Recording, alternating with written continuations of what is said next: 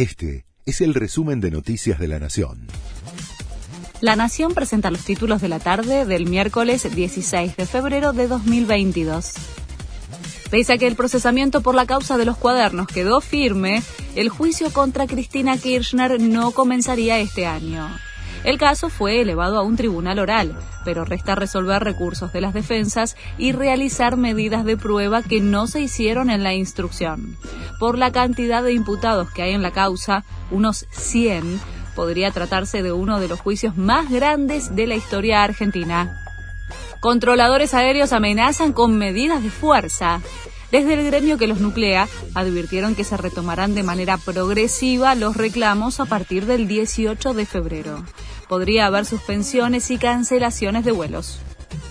Gustavo Martínez había dicho que se iba a matar si los hijos de Ricardo Ford decidían vivir solos.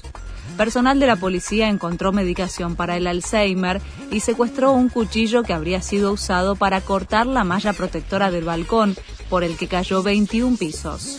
¿Cómo no voy a estar enojado? Dejó a dos personas de 17 años solos. A 10 días de que con Martu cumplamos 18, se suicida, dijo Felipe Ford.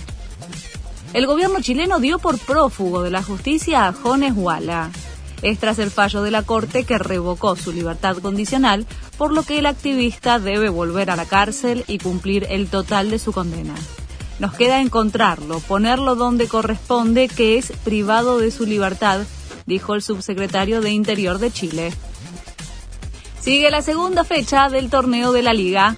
Desde las 5 por el grupo B, Tigre recibe a Central Córdoba de Santiago del Estero en Victoria. A las 19.15, Boca visita a Aldo Civi en Mar del Plata. Y a las 9 y media de la noche, River se mide con Patronato en el Monumental. Este fue el resumen de Noticias de la Nación.